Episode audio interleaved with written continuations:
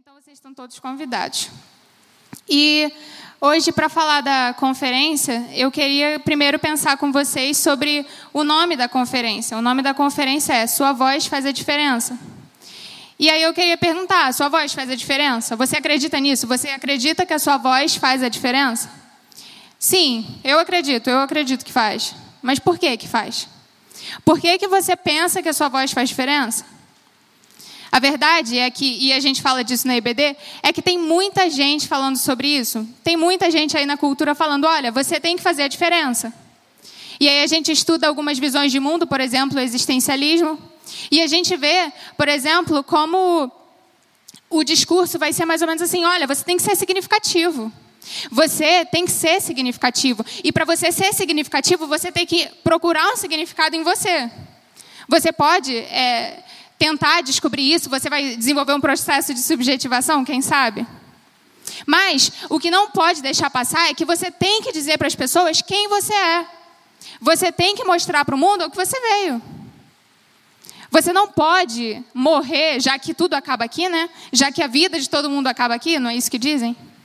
Você não pode viver e deixar, sem, passar a sua vida inteira sem deixar sua marca.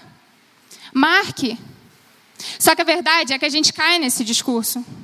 A gente cai nesse discurso e a nossa vida, a nossa agenda gira em torno disso, começa a girar em torno disso. Você tem que ser notado. Você tem que deixar sua marca. Sabe por quê? Você vai morrer e tudo vai acabar. Essa não é a visão cristã. Mas aí quais são os passos para isso, né? Quais são os passos que você precisa tomar para que você então seja significativo, então seja alguém que tem voz, então seja alguém reconhecido, então seja alguém que as pessoas vão querer escutar? Ah, você vai precisar fazer muita coisa.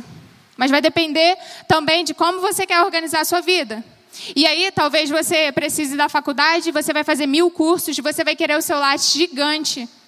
Você vai preencher aquele lápis com cursos que você odiou fazer. Você vai tirar foto com pessoas que você nem gosta. Talvez eu, eu assim, essa é a minha experiência, pelo, pelo menos no direito, né? É isso. Aí tem um palestrante lá, você odeia ele, você discorda dele, você não li, leu a doutrina dele, não gostou, mas você vai lá tirar foto com ele, porque isso conta.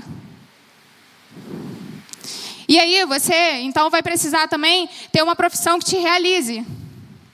As pessoas não podem olhar para você e pensar: olha a profissão dele, ele nem queria isso.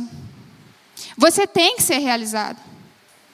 Você tem que ser, e você tem que mostrar para todo mundo que você é realizado. Mas a vida é sobre isso? Será que a vida é sobre isso? Mas você também vai precisar ter dinheiro, você também vai precisar conhecer vários países, você vai precisar deixar sua marca em vários lugares. A vida é sobre isso. E claro, você vai precisar deixar isso muito evidente nas redes sociais. Porque o que, que adianta né, você fazer isso tudo e não poder mostrar? Você precisa fazer o seu nome grande. Você precisa ser visto. Você precisa ser visto, ser significativo. As pessoas precisam te escutar. Mas será que a vida é sobre isso? Será que as pessoas realmente precisam saber o que você tem a dizer? Será que as pessoas realmente precisam saber o que a sua vida tem a dizer? Precisam? Tem certeza? Precisam mesmo? Eu diria que a pergunta da noite desse TED que a gente vai correr aqui é sobre o que é a sua vida. Pensa aqui, sobre o que é a sua vida. Eu vou repetir isso algumas vezes para que vocês não esqueçam. Sobre o que é a sua vida. Sobre o que é a sua vida. Abre lá em 2 Coríntios 4, a gente vai ler 2 Coríntios 4, do 1 ao 6. Mas antes eu vou explicar o contexto. Comentar aqui bem rapidinho. Como vocês sabem, antes de Jesus vir ao mundo já existia a esperança messiânica. Os profetas do Antigo Testamento falavam: Olha, Jesus Cristo vem. Jesus Cristo está vindo e Ele é o Filho de Deus e Ele vai nos salvar dos nossos pecados, Ele é o nosso libertador. Só que isso acontecia no ambiente judaico, para os judeus, profetas para o povo judeu. E aí Jesus veio, mostrou que Ele era o Filho de Deus e Ele sofreu resistência por parte de quem? Dos judeus. Só que se Jesus sofreu resistência por parte dos judeus, imagina o que aconteceria com os apóstolos depois, principalmente depois da ascensão de Cristo.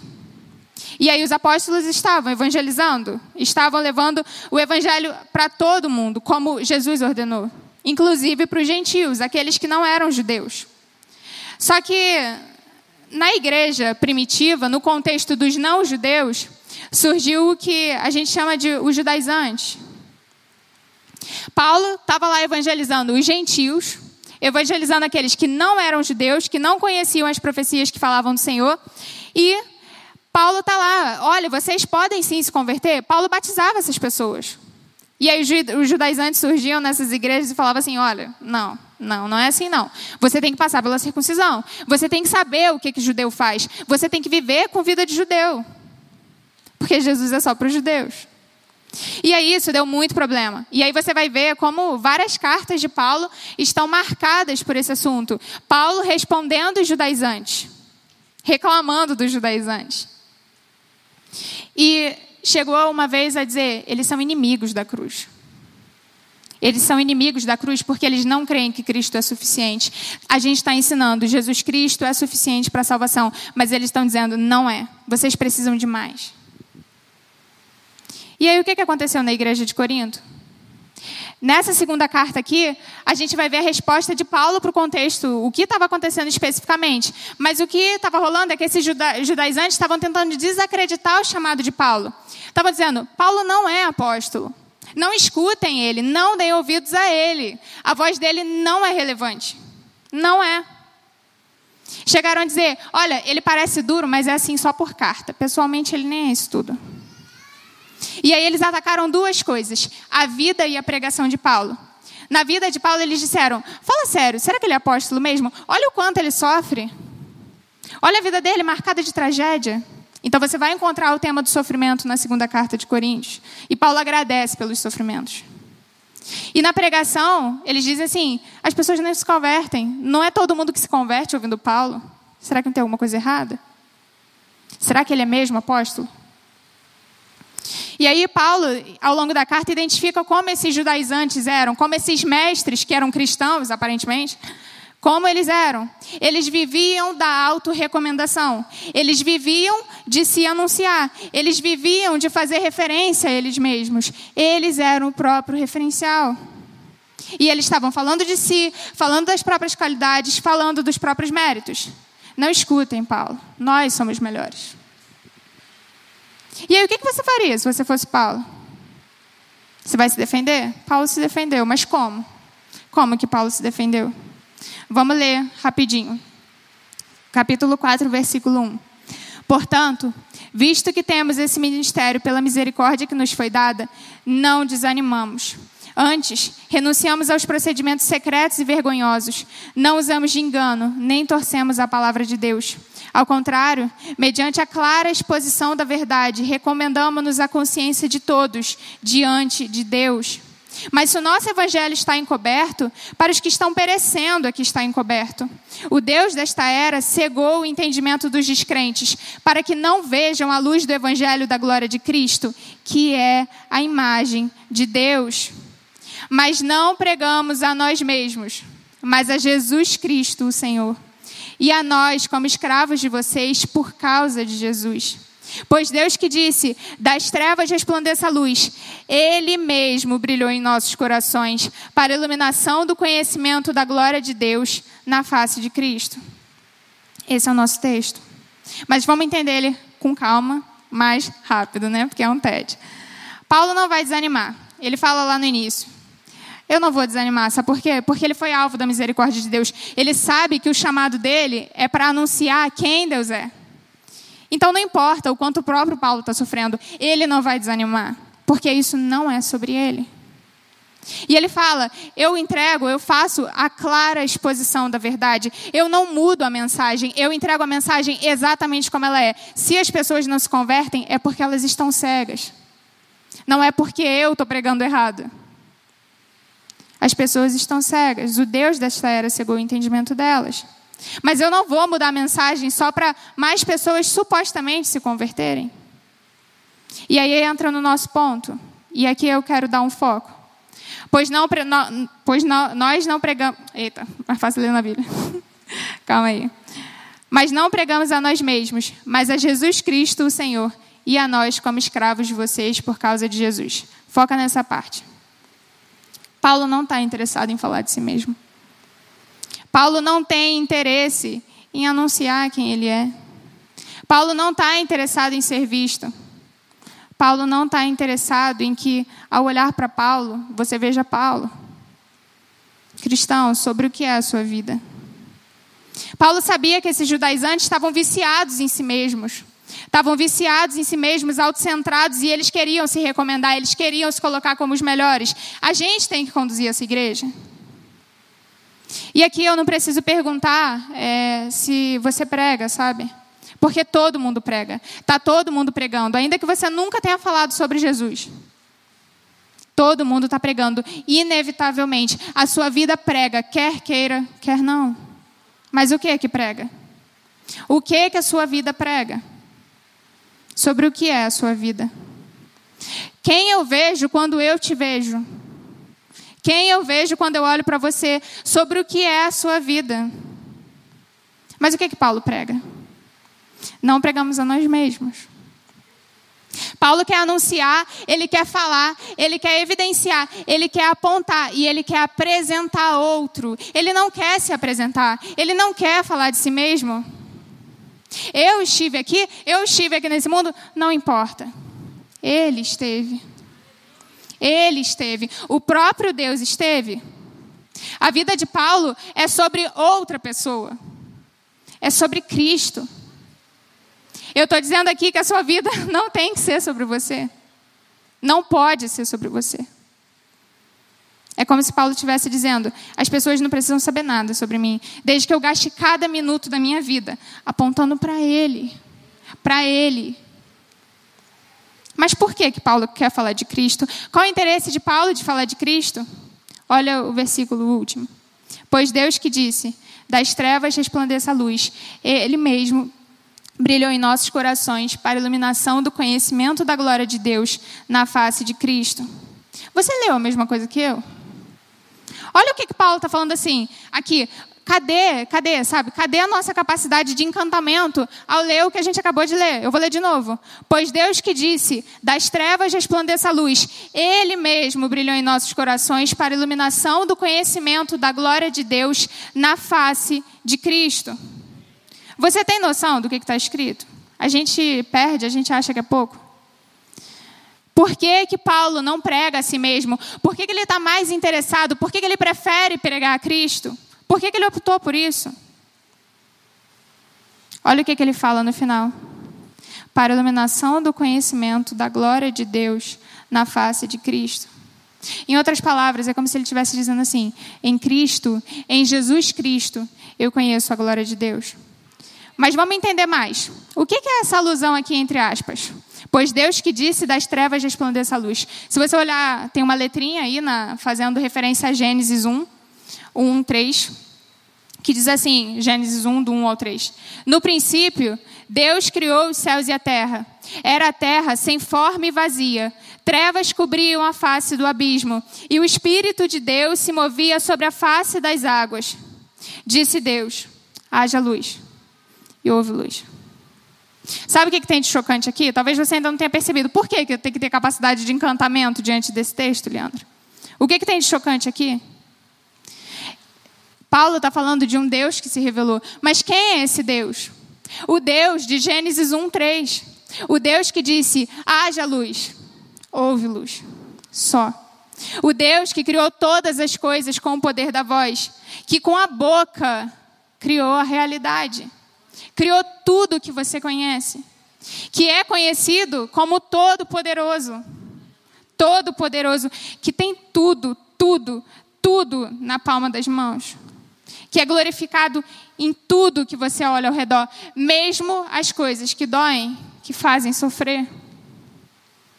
Ele é glorificado, ele garante que é glorificado que é visto na grandeza de tudo que existe. Que em Jó fala assim: ele olha para as ondas e diz: daqui vocês não passam. Eu coloco um limite para as ondas e elas não desobedecem. Que habita um trono e que é louvado constantemente, que tem a sua santidade cantada todos os dias, constantemente, repetida, repetida e repetida. Que no Salmo 19 fala: olha, os céus declaram a glória de Deus. A terra, o firmamento, proclama a obra de suas mãos. Sem discurso nem palavras, não se ouve. Eu não escuto, você não escuta. Não se ouve a sua voz, mas a sua voz ressoa por toda a terra. É esse Deus que Paulo está falando que se apresenta. E é o Deus que garante que no último dia todos, todos, todos, eu não sei se todos aqui são cristãos, mas a palavra de Deus garante que todos cairão prostrados diante dele. Que garante que. Amém. Esse Deus garante que se ninguém, se ninguém, se ninguém quiser louvar Ele, pedras o farão. Sabe por quê? Porque ainda que você feche a sua boca, ainda que você não queira louvar, a criação não vai parar. Ela vai continuar explodindo em louvor ao Deus Criador. Que garante que cada coisa, cada coisa, de uma forma ou de outra, aumentará a glória do nome dEle que garante que tudo está sob o controle dele e nada escapa dos seus olhos. Então Paulo está falando, sabe o Deus que disse, das trevas resplandeça a luz? Ele se revelou, ele brilhou. E ele fez isso para que nós conheçamos a glória dele. A glória dele não é a sua glória. E você sabe o que isso quer dizer? Que em Jesus Cristo você conhece o próprio Deus. Para os cristãos, isso é normal. Ah, eu conheço Deus. Mas, ó, isso aqui é absurdo. Paulo está olhando para aquelas pessoas. Paulo viveu na época de Jesus, um, um pouco mais velho, é, um pouco depois, eu diria. E ele está falando, gente, sabe aquele que andou entre nós? Sabe aquele que ia na casa de Marta? Sabe aquele que foi morto aqui perto, que ressuscitou e todo mundo ficou louco com essa notícia? Sabe ele? Ele andou, a gente sabe onde ele passava. Nele a gente vai conhecer a glória de Deus. Nele, nele, em Jesus Cristo, eu conheço quem Deus é. Mas sabe o que, que torna isso ainda melhor? É que entre essas duas coisas, o Deus Criador do, das trevas resplandeça a luz e o fato de que nós vamos conhecer Ele, criação, queda e redenção, tem a queda. Entre essas duas coisas tem a queda. E sabe o que, a queda diz? que nós, todo mundo aqui, somos filhos de Adão. Nós nascemos com a genética de Adão. Quer queira, quer não. Você nasceu inclinado ao mal. Por natureza, você é inimigo de Deus. Você foi expulso do jardim. Em Adão, todos nós fomos expulsos do jardim. E sabe do que mais? A gente não ligou para isso. Porque a gente não queria estar no jardim. Por natureza, merecedores da ira merecedores do inferno. É isso que a palavra de Deus fala. E sabe do que mais? Com um coração contrário à lei de Deus. Contrário. Contrário à ideia de que eu pertenço a outro. Antes da conversão, muito provavelmente seu ouvido doía. Quando, você, quando alguém te falava assim: existe um Deus que é dono de todas as coisas. E quer queira, quer não, você pertence a Ele. Porque Ele é dono de tudo que existe. De tudo que existe. E sim, a criação tem um dono. E por isso essa criação louva quem Deus é. Porque a criação aponta para Deus. Tudo aponta para Deus, mas o homem chega e fala: Não, eu não vou apontar, não. Só que não para aí. Deixa o evangelho te fascinar um pouco mais. Esse aqui é o objeto da, da, do, de, do, da carta de Paulo. Ele está falando: são vocês, os pecadores, aqueles que sofreram os efeitos do pecado, aqueles que sabem que caíram junto com Adão. Esses, esses são o objeto da questão. Mas tá, então se nós somos esses pecadores, como que esse Deus grandioso que criou todas as coisas vai fazer a gente conhecer a glória dele? Sabe por quê? Porque a gente não consegue nem ficar na presença dele. Se ele não admite o pecado na presença dele, como que eu vou chegar perto dele e conhecer a glória dele?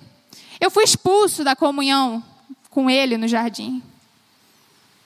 E aí a gente lê de novo. Ele mesmo brilhou em nossos corações para a iluminação do conhecimento da glória de Deus na face de Cristo. Sabe o que significa?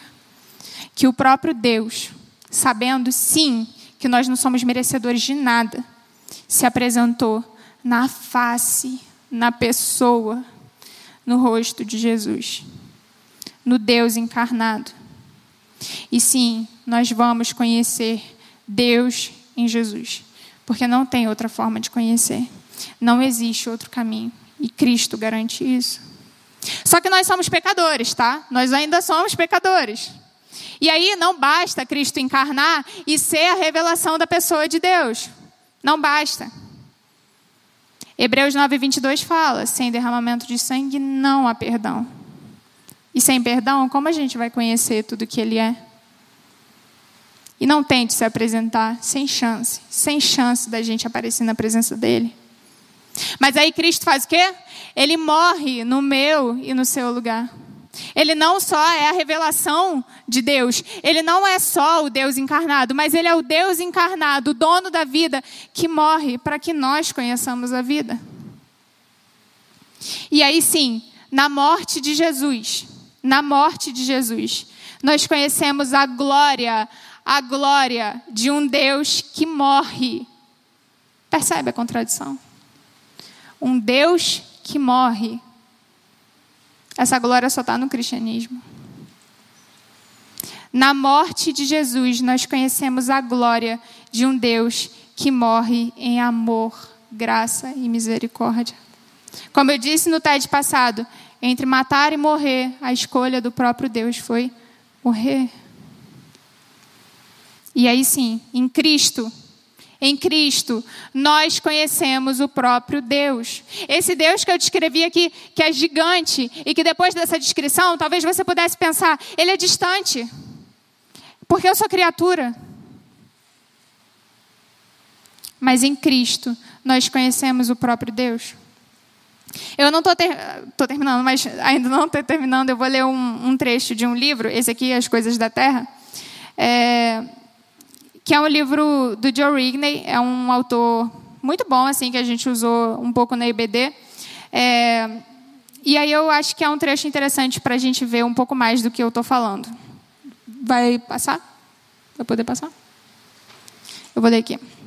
O Deus trino das Escrituras vive, não está estático, não está inerte, não está entediado, não é enfadonho, é o Deus vivo. É o Pai das luzes, fonte da divindade, origem das origens, Criador não criado, plenitude da divindade, o poderoso Criador dos céus e da terra. É o Filho amado, palavra do Pai, sermão e canção de Deus, sua imagem e sabedoria, verdadeiro Deus de verdadeiro Deus, gerado antes da fundação do mundo. É o Espírito Santo, sopro do Deus vivo, rio do seu deleite, o óleo em sua barba, o vínculo alegre da sua união amorosa, que procede do Pai e do Filho. Este é Deus, Pai, Filho e Espírito Santo, conhecendo-se uns aos outros, amando-se uns aos outros, deleitando-se uns nos outros, desde toda a eternidade, sem necessidades, sem carências e sem ausências. Plena, completa e infinita felicidade. Esse é quem Deus é. Essa não é uma deidade abstrata, uma divindade impessoal. Deus é amor, dinâmico, vivo, profuso e transbordante. Relacionamento está no coração da realidade. A palavra original desse Deus é Deus de novo. E seu amor por si mesmo é tão potente que é uma pessoa. Um senhor de terras distantes? Não creio. Um relojoeiro genérico? Sem chance. Ele é um marido ciumento, um fogo consumidor, uma nuvem de glória cujo resplendor excede ao do sol é um tornado troante de conhecimento e amor e alegria e vida. E o Pai, o Filho, o Espírito Santo amam tanto a plenitude de sua vida compartilhada que consideram adequado e correto que esse conhecimento, esse amor e essa alegria gloriosos transbordem. Assim, criam um mundo para contê-la. Criam recipientes para receber a plenitude de sua alegria divina. E é por isso, é porque é esse Deus que Paulo não tem interesse em falar de si mesmo. Paulo não quer que a vida dele seja sobre ele.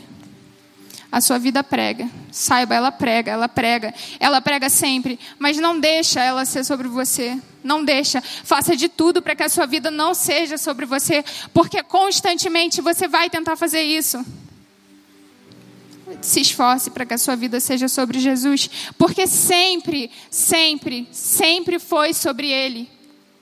Deus quis glorificar a Cristo. E Cristo é o centro das Escrituras e é o centro de tudo que existe e será louvado no fim, sempre, sempre, sempre. Antes de você nascer, ele já era o centro. Você vai morrer, ele vai continuar sendo o centro. Então se ajusta. Se ajusta. Aponta para ele. Não deixa a sua vida ser sobre você. Eu, sério, eu peço, não deixa, não deixa. Se arrependa, sabe? E se isso tudo que eu te falei não enche teu coração, e se isso tudo que eu falei não enche teu coração, se arrependa. Pensa nisso hoje. Gasta tempo pensando nisso hoje. Hoje, ainda hoje. Sabe? Como a sua vida será sobre o Senhor se você não gasta tempo com leitura bíblica, se você não gasta tempo em oração, se você não se dedica aos seus irmãos, se você não se dedica à igreja local. Mas talvez você me diga, mas eu não tenho prazer nessas coisas. Eu não tenho prazer em ler a Bíblia, eu não tenho prazer em oração, eu não tenho prazer nas coisas santas, eu quero só viver a minha vida. Sobre o que é a sua vida?